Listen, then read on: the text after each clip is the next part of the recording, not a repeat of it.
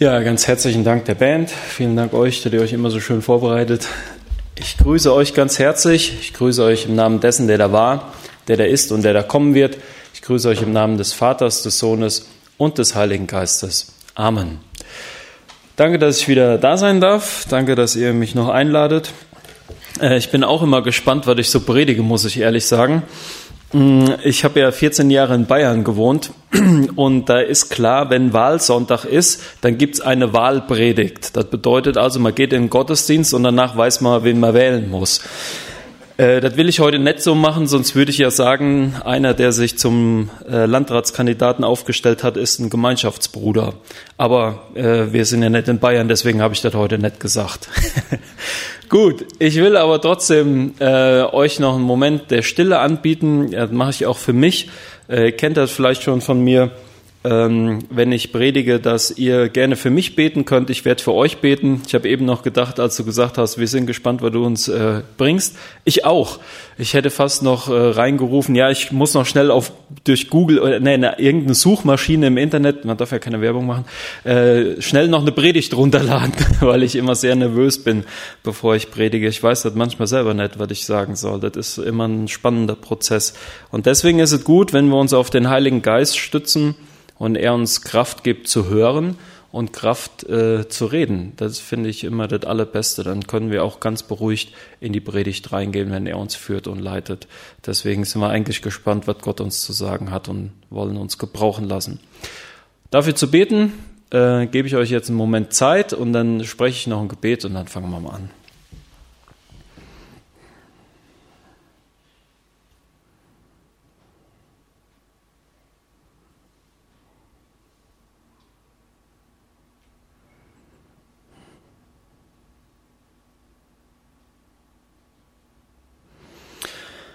Herr Jesus, du bist unser Haupt, du bist unser Lehrmeister. Durch deinen Heiligen Geist hast du uns versprochen, dass du uns lehren möchtest. Und wir haben heute schon im Missionsbefehl gehört, wir sollen lehren, wir sollen hingehen zu allen Völkern. Dein Wort und deine Taten verkünden, dir die Ehre geben. So hilf uns jetzt bitte, dass wir in rechter Weise auf dich hören und in rechter Weise von dir gebraucht werden, durch den Heiligen Geist von dir zu reden. Amen. Ja, vielen Dank fürs äh, Vortragen des Predigttextes. Ich habe gerade schon gemerkt, ich rede wieder zu schnell. Ja, ich muss äh, bisschen Tempo rausnehmen. Neulich wurde mir das schon mal gesagt, äh, dass ich so schnell Gedanken aneinander füge und bei mir kaum folgen kann. Das liegt meistens daran, ich gucke auf die Uhr und denke, du musst noch so viel sagen, du musst noch ganz viel sagen. Ähm, aber vielleicht muss man sich auch manchmal reduzieren. Weniger ist oft mehr. Also, wir haben hier folgende Situation die zunehmende Feindschaft der Theologen, der Schriftgelehrten und Pharisäer gegenüber Jesus. Und äh, wir erleben, dass Jesus immer mehr dazu gedrängt werden soll, einfach den Mund zu halten, weil er Wahrheit predigt.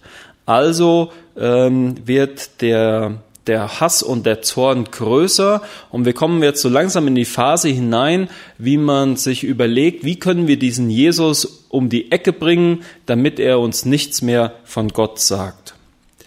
Aber obwohl der Wind rauer wird, lässt Jesus sich nicht davon abhalten.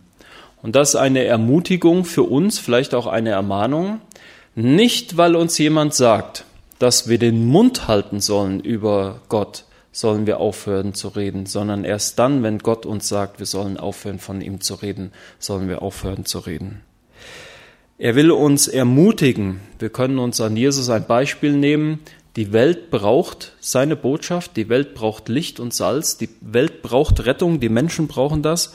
Und deswegen wird Jesus nicht müde zu reden von seinem Heil. Er wird nicht müde zu sagen, ich bin gekommen, um euch Heilung zu bringen. Ich bin gekommen, um euch zu retten. Kommt zu mir. Er wirbt und wirbt immer weiter, auch um unsere Herzen.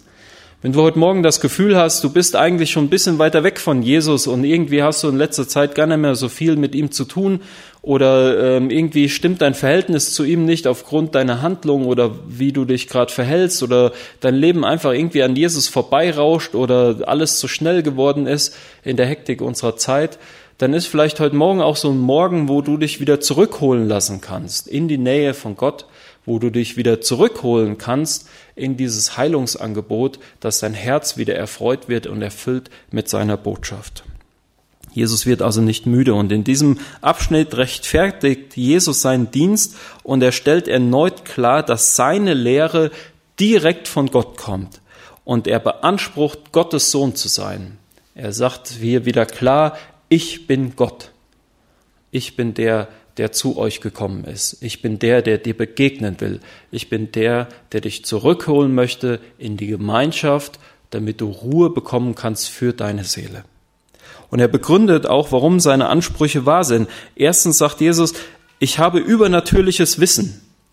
Selbst die Priester bringt das hier zum Staunen und die Schriftgelehrten. Er hat doch nicht studiert.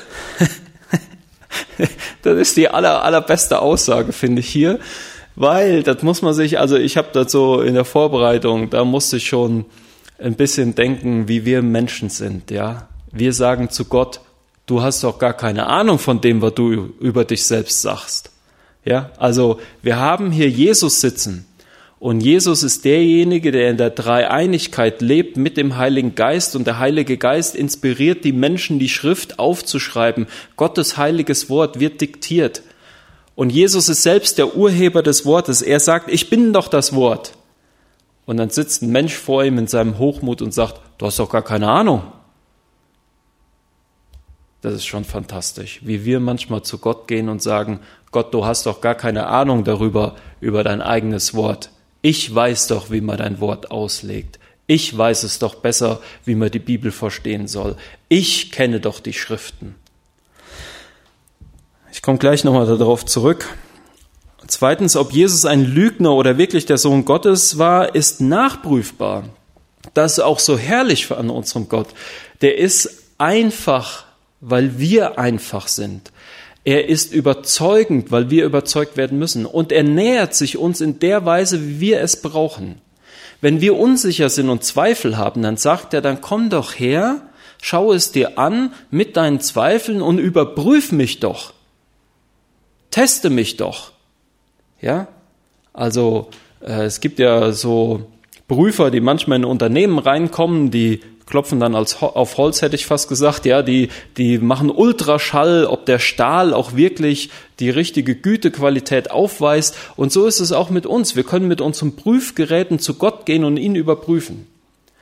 Und Jesus sagt hunderte von Jahren voraus in seinem Wort, was er tun wird. Er sagt also, wenn ich komme, dann werde ich das tun. Wenn ich komme, dann werdet ihr das sehen wenn ich komme, dann werdet ihr das hören. Und dann haben die Schriftgelehrten, die Rabbiner selber, haben über hunderte von Jahren angekündigt, was sein wird, wenn der Messias kommt. Und jetzt kommt dieser Messias. Und in den Versen vorher ist ja jemand geheilt worden. Das hat er angekündigt. Wenn ich kommen werde, dann werden Heilungen passieren. Dann werdet ihr Wunder sehen. Und das Volk sagt dann noch immer wieder, ja, ist das denn jetzt der Messias oder sollen wir auf einen anderen warten? Ist das denn jetzt der Sohn Gottes? Was sagt ihr als Rabbiner denn dazu, als Schriftgelehrte? Ja, nee, nee, nee, das kann der nicht sein. Ja, warum kann er nicht sein? Er tut doch die ganze Zeit die Taten von Gott. Ja, weil wir sagen, dass er es nicht sein kann. Der ist von einem Dämon besessen. Der, der, das kann nicht der Jesus sein. Ja, warum denn nicht? Er macht doch die ganze Zeit alles das, wovon er angekündigt hat, äh, dass er es tun soll. Ja, er kann es trotzdem nicht sein. Das ist eine ganz äh, super Geschichte, auch im Johannes ist uns überliefert, von den Blindgeborenen. Ja, da werden die so wütend, dass sie zu den Blinden sagt, willst du uns etwa jetzt lehren? Ja, und er sagt ihm quasi in dieser Geschichte, ich hoffe, die habt ihr mal mit Interesse mal gelesen, er sagt doch, ihr habt doch die ganze Zeit gesagt, wenn jemand blindgeborenes geheilt wird, dann ist der Messias unter uns. Und jetzt, ich bin doch der Blindgeborene, der geheilt wurde. Jetzt, jetzt ist der Messias doch da ja, nee, das kann nicht sein. Du bist gar nicht blind geboren. Ja, dann holen sie ja die Eltern von dem und dann geht die ganze Geschichte so weiter. Ist super. Ja, und hier sagt Jesus, überprüft mich doch. Schaut doch, ob ich es bin oder nicht. Sein Handeln beweist seine Herkunft. Nur der Sohn Gottes kann solche Wunder tun. Nur in seiner Kraft können Menschen diese Wunder tun. Außer der Antichrist, das wird uns noch beschäftigen in der Zukunft, wenn wir den Antichrist erleben werden dann wird er Wunder tun und wird uns versuchen zu verführen, indem er sagt, ich bin der Christus, ich tue Wunder. Aber wir als Christen werden dann sagen können, du kannst die Wunder nicht mehr tun, die Jesus getan hat. Es ist bereits alles getan. Es ist vollbracht. Der Antichrist wird aber viele zum Abfall verführen, weil er so tut, als wäre er Christus, weil er die Anbetung haben will. Deswegen müssen wir genau darauf achten. Und das wird äh, gut und wichtig sein zu wissen, wenn ein Antichrist kommt, dass wir als Christen studiert haben, was Jesus alles getan hat, um unterscheiden zu können, warum er der Christus nicht sein kann. Die Heilung eines Blindgeborenen gehört dazu. Die Heilung eines Aussätzigen. Bis zu Jesu auf Ankunft auf dieser Erde ist im Volk Israel nie ein männlicher Jude vom Aussatz befreit worden. Aber es gibt in Mose mindestens drei oder vier Kapitel, wo angekündigt wird, was für eine Art von Gottesdienst gefeiert werden muss, welche Zeremonie durchlaufen werden muss, wenn jemand vom Aussatz, männlicher Jude vom Aussatz geheilt wird, was er dann zu tun und zu lassen hat. Und die Rabbiner und die Schriftgelehrten konnten diese und die Priester konnten diesen Gottesdienst nie feiern. Ja, also müsst ihr euch überlegen, ihr habt drei, vier Kapitel eine Anweisung bekommen, einen Gottesdienst zu feiern, aber ihr könnt diesen Gottesdienst nicht feiern, weil nie ein Aussätziger vom Aussatz geheilt wurde. Also haben die Rabbiner folgende Lehre entwickelt, wenn der Messias kommt, dann werden wir diesen Gottesdienst feiern. Wenn also ein aussätziger jüdischer Mann vom Aussatz befreit wird und der, der ihn befreit hat, das ist der Messias, daran werden wir ihn erkennen. Und deswegen schickt auch Jesus die vom Aussatz Geheilten zu den Priestern und sagt noch dazu, ihnen zum Zeichen. Jetzt ist das Zeichen da, auf das ihr gewartet habt. Ich bin jetzt da. Jetzt feiert den Gottesdienst, den ich euch selbst angekündigt habe. Heilung eines taubstummen Besessenen. Es war damals so, die Priester konnten auch Besessene heilen. Äh, der, der Prozess war ganz einfach. Wenn einer besessen war, dann ist man zu dem gegangen. Also einfach sage ich jetzt so, also die hatten eine gewisse Zeremonie. Und dann wurde der Besessene dazu aufgefordert, den Namen des Dämon zu sagen. Und dann hat man den Namen des Dämon gesagt und dem Dämon befohlen, aus dem Besessenen auszufahren. Wenn aber jemand taubstumm war, dann konnte der weder hören, dass er dazu aufgefordert wurde, den Namen des, äh, des Dämon zu sagen, noch konnte er den Namen des Dämon aussprechen.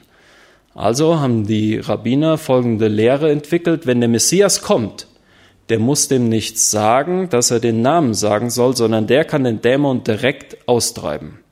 Also werdet ihr daran sehen, wenn ein Taubstummer, der von einem Dämon besessen worden ist, vom Dämon befreit wird, dann ist der Messias da. Das wussten die alle. Das sind die Lehren, die damals im Volk unterwegs waren. Das wussten die alle. Wenn die Verkündigung der Heilsbotschaft da ist, dann ist der Messias da. Ähm, vielleicht könnt ihr euch an die Frage erinnern, habt ihr vielleicht mal gelesen, Johannes der Täufer, der sendet seine Jünger zu Jesus und die sollen ihn fragen, bist du der Messias oder sollen wir auf jemand anders warten? Und Jesus antwortet sehr komisch, der antwortet nur damit, was für Zeichen man sehen wird. Warum macht er das? Weil er dem Johannes und den Jüngern des Johannes sagt, ihr habt immer schon gehört, wenn diese Zeichen getan werden, dann ist der Messias da. Also achte darauf, ob ich diese Zeichen erfülle, dann werdet ihr daran erkennen, ob ich der Messias bin oder nicht. Und Jesus verhält sich auch wie ein echter Rabbiner, obwohl er nach Meinung der Schriftgelehrten kein Lehrer, kein Rabbiner oder Schriftgelehrter ist. Was? Du hast nicht in unseren Instituten studiert. Du hast keinen Abschluss in der rabbinischen Schule des Gamaliel. Dann bist du doch nichts. Dann kannst du nichts. Das ist super. Das finde ich, das finde ich ganz stark. Ja. Das, das ist, äh, also ich weiß gar nicht, wie, äh, also wenn ich Jesus wäre, ich weiß gar nicht, wie ich darauf reagiert hätte. Ja. Also er ist der Oberste, er ist Gott, ja, die reden alle über ihn, er ist der, der alle gelehrt hat. Von ihm kommt der Heilige Geist. Und dann sagen die zu ihm, ja, du warst gar nicht bei uns auf der Uni, du, du hast ja überhaupt gar keine Ahnung. Das ist super. Das finde ich, also das hat mich in der Vorbereitung wirklich am allermeisten begeistert. Ja. Dann bist du vor Gott nichts. Das ist stark. Man sagt zu Gott, du bist nichts vor dir selber. Du bist gar nichts. Du kannst nichts, du weißt nichts, du hast dir nichts zu suchen. Und Jesus könnte jetzt sagen, ja, Bei Gott ist das so, wenn du ohne den Heiligen Geist lehrst, dann bist du nichts. Wenn du nicht von Gott berufen bist, dann bist du nichts. Denn wenn ihr nur die Ehre vom Menschen sucht, dann seid ihr noch für die Menschen zuständig. Wenn ihr aber Ehre von Gott sucht und Ehre von Gott bekommt, dann seid ihr auch wer von Gott. Und Jesus macht das auf eine ganz kluge Art und Weise. Er sagt hier, meine Lehre ist nicht von mir. Und da muss man genau zuhören, warum er das sagt. Er sagt ihnen nämlich gleichzeitig, eure Lehre ist aber von euch. Meine Lehre ist von Gott selber. Eure Lehre ist von euch selbst erdacht worden. Und wenn man jetzt die Bibel nimmt und eure Lehre mit der Bibel vergleicht, dann wird man feststellen, dass eure Lehre an der Bibel vollkommen vorbeigeht. Und er sagt ihnen das immer und immer wieder. Meine Lehre ist von dem, der mich gesandt hat. Und was ich euch sage, ist direkt von Gott. Und deswegen bin ich der Einzige hier, der die Wahrheit aussprechen kann. Und ihr seid Lügner. Das sagt Jesus hier. Die Behauptung, dass er, Jesus allein den Vater kennen würde und die Schriftgelehrten Gott nicht kennen, war eine handfeste theologische Ohrfeige. Also was wir hier sehen, ist eine, eine, eine echte, und die raffen das natürlich sofort, eine echte Beleidigung für die. Jesus behauptet dazu noch, Gottes Sohn zu sein. Das hat viele vollkommen zum Ausflippen gebracht. Und dann sagt er noch, ich suche die Ehre Gottes, ihr sucht eure eigene Ehre. Er sagt ihnen also drei Dinge, die die wirklich äh, richtig verstanden haben und die fühlten sich dadurch richtig beleidigt. Und das sollten sie auch. Führende Rabbiner gingen damals in den Tempel und lehrten die alttestamentarischen Schriften, aber keiner konnte es so, wie Jesus es konnte. Es wird eine Zeit kommen, das werde ich euch jetzt ankündigen, ich will jetzt mal für drei, fünf Sätze, will ich mal ein Prophet sein. Es wird eine Zeit kommen, da werden messianische Juden uns die Schrift auslegen und unsere Theologen werden mit ihnen in Streit geraten. Das wird passieren. Es werden messianische Juden kommen, die uns die Schrift lehren und sie werden uns die Wahrheit sagen. Aber unsere Theologen werden mit ihnen darüber streiten, dass sie nicht die Wahrheit sagen. Diese Zeit wird noch kommen. Und es wird Feindschaft sein zwischen den studierten Theologen und den messianischen Juden. Man wird ihnen nicht glauben, aber sie werden die Wahrheit predigen und sie werden aus der Schrift heraus predigen und sie werden heraus predigen aus dem Heiligen Geist.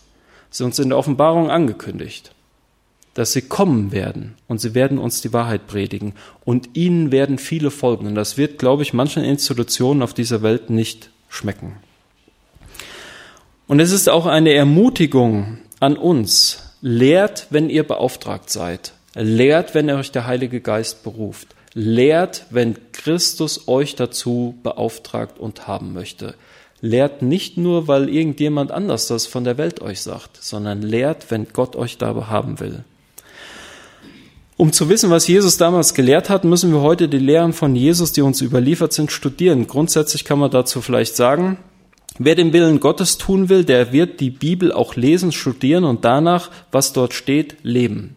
Er wird durch die Führung des Heiligen Geistes das tun und lehren, was im Wort Gottes steht, nicht was Menschenmeinung ist.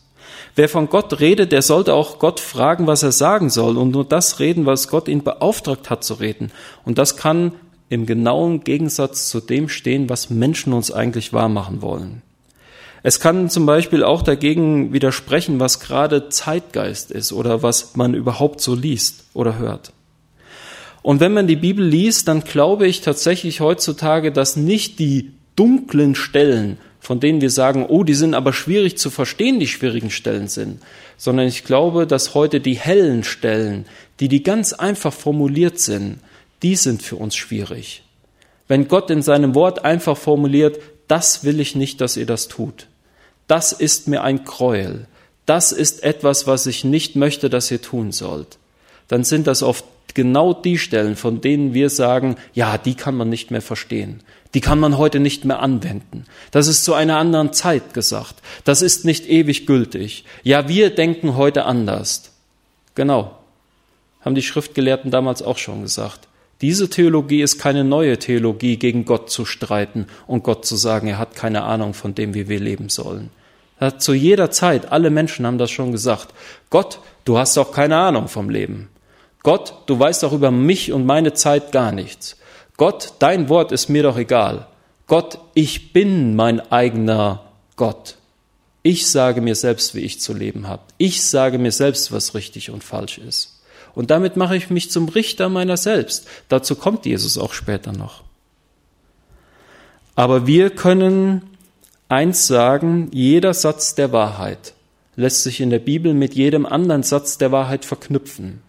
Und man wird das sehen und spüren und merken, wenn ich einen Satz der Wahrheit mit dem anderen Satz der Wahrheit verknüpfe, dann wird immer Wahrheit bleiben. Und die wird sich mit der Bibel vergleichen lassen. Wenn ich aber nur eine Lüge hineinfüge, dann werde ich das sofort merken. Wenn ich einen Satz der Wahrheit mit einem Satz der Lüge verbinde, dann muss ich oft argumentieren, warum ich das verbinde. Dann muss ich oft unglaubliche Argumente rausholen und irgendwelche Sachen erklären oder sagen und äh, Menschen irgendwie da hineinbringen und überzeugen wollen, dass das jetzt doch zur Wahrheit passt. Das ist heute in theologischen Diskussionen ganz aktuell. Da werden dann Argumente gebraucht. Also ich habe schon mit, mit mit Regionalbischöfen an einem Tisch gesessen, gesessen oder mit einem Regionalbischof und der hat mir dann gesagt, ja, Herr Mörschel, das ist im Tierreich aber so. Ah, sag ich, das ist aber spannend, dass wir uns als Christen mittlerweile mit dem Tierreich vergleichen und uns Lehren aus dem Tierreich holen. Dann möchte ich Ihnen einen der höchsten Gesetze des Tierreiches jetzt gerade mitteilen. Das ist das Gesetz, der Schnellere und der Stärkere frisst den Schwächeren und den Langsamen. Sie sind alt, ich bin jung, ich habe Hunger, Sie sehen gut genährt aus. Hat er sofort verstanden. Sagt er, ja, das können wir nicht machen. Sag ich, genau, ja, das können wir nämlich nicht machen.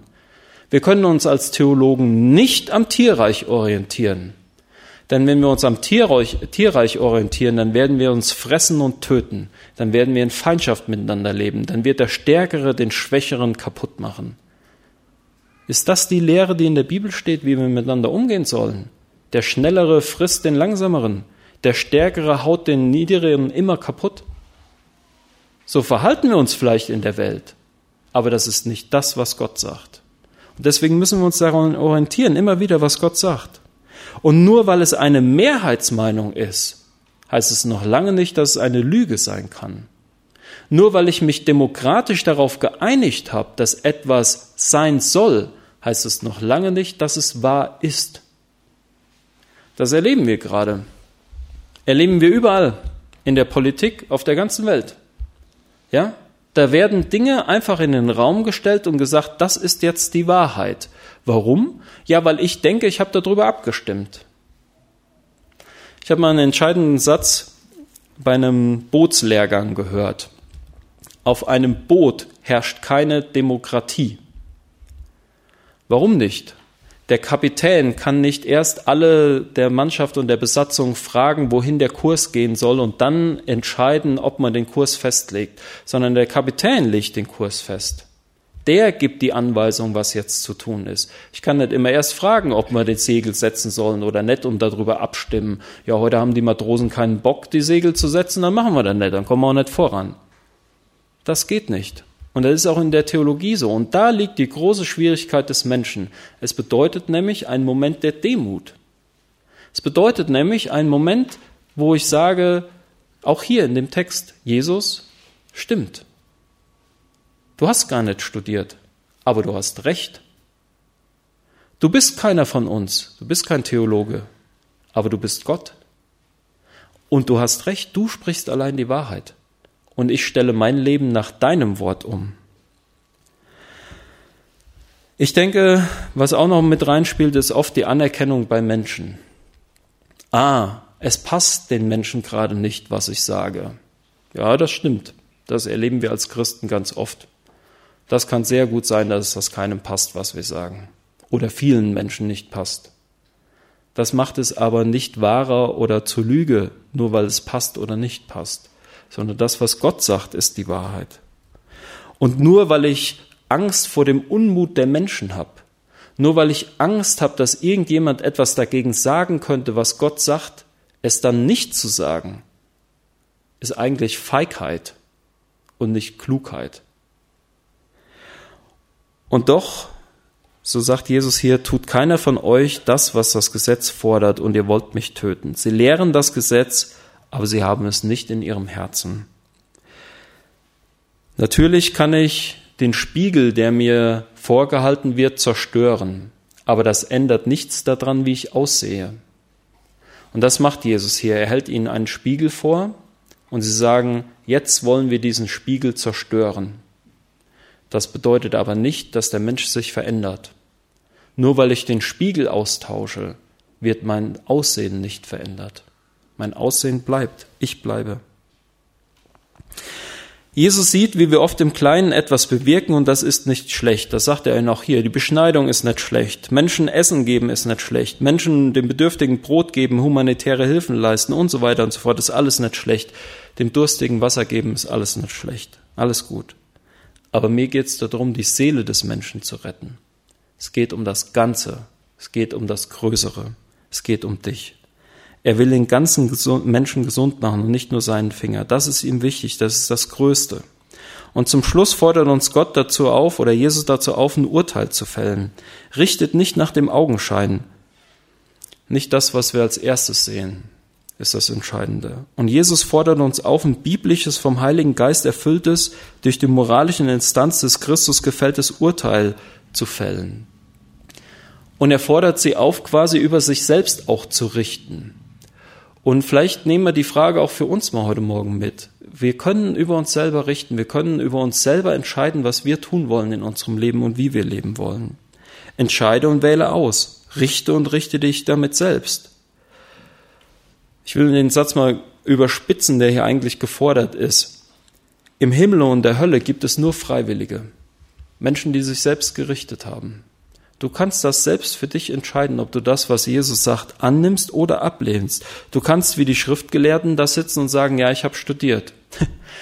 Dazu vielleicht noch eine kleine Abschlussgeschichte. Warum die so stolz waren, ist ganz einfach. Früher, die Rabbiner, denen ihre Ausbildung hat quasi mit sechs Jahren begonnen. Die haben mit sechs Jahren angefangen, die Schrift auswendig zu lernen. Wenn die zwölf Jahre alt waren, kannten die das komplette Alte Testament auswendig. Von zwölf bis sechzehn wurden die da drin äh, trainiert, mit der Schrift zu argumentieren und die Schrift zu lehren. Und wenn die eine Rabbinerprüfung haben, ähm, also ist eine wahre Geschichte jetzt, ich erzähle euch hier keinen Schmuh, da wurde ein Rabbiner wie folgt geprüft im 18. Jahrhundert. Die haben eine jüdische Bibel genommen und die jüdische Bibel ist immer gleich aufgebaut im Satzbau. Man kann also, wenn man einen Satz in der jüdischen Bibel hat, kann man den Zahlenwert der Buchstaben von vorne bis hinten berechnen und er ist in jeder jüdischen Bibel gleich. Und so kann man die Bibel quasi kontrollieren. Ja? Und das bedeutet, dass in der jüdischen Bibel, wenn man die aufeinander klappt, die Seiten sind immer die gleichen Seiten übereinander. Ja? Auch die gleichen Wörter und Buchstaben. So, und dann hat er äh, Prüfungsrabbiner hat gesagt, ich habe jetzt hier die Bibel, ich schlage jetzt an dieser Stelle einen Nagel ein und du sagst mir, durch welches Wort auf allen Seiten der Nagel geht. So ist er geprüft worden, der Rabbiner. Können wir uns überhaupt nicht vorstellen. Deswegen waren die auch so stolz, deswegen dachten die, wir können es doch alles. Mein Appell heute Morgen ist nochmal darüber nachzudenken, was sagt Jesus uns für unser Leben? Was sagt er uns für uns? Wie sollen wir uns verhalten? Was sollen wir tun? Und lasst euch ermutigen, auch gegen Widerstände das Wort Gottes zu predigen, zu sagen und zu leben. Das ist nicht immer einfach, das weiß ich aus eigener Erfahrung. Ich mache auch nicht alles richtig, aber es ist immer wieder gut, zu Gott zu gehen und ihn um Vergebung zu bitten. Und immer wieder mit ihm auch neu anzufangen und sich unter seine Kraft und seine Leitung und seine Vergebung zu stellen. Weil dafür wirbt Jesus hier ganz besonders. Er sagt, kommt zu mir. Ich sage euch die Wahrheit. Amen. Ich möchte noch ein Gebet sprechen.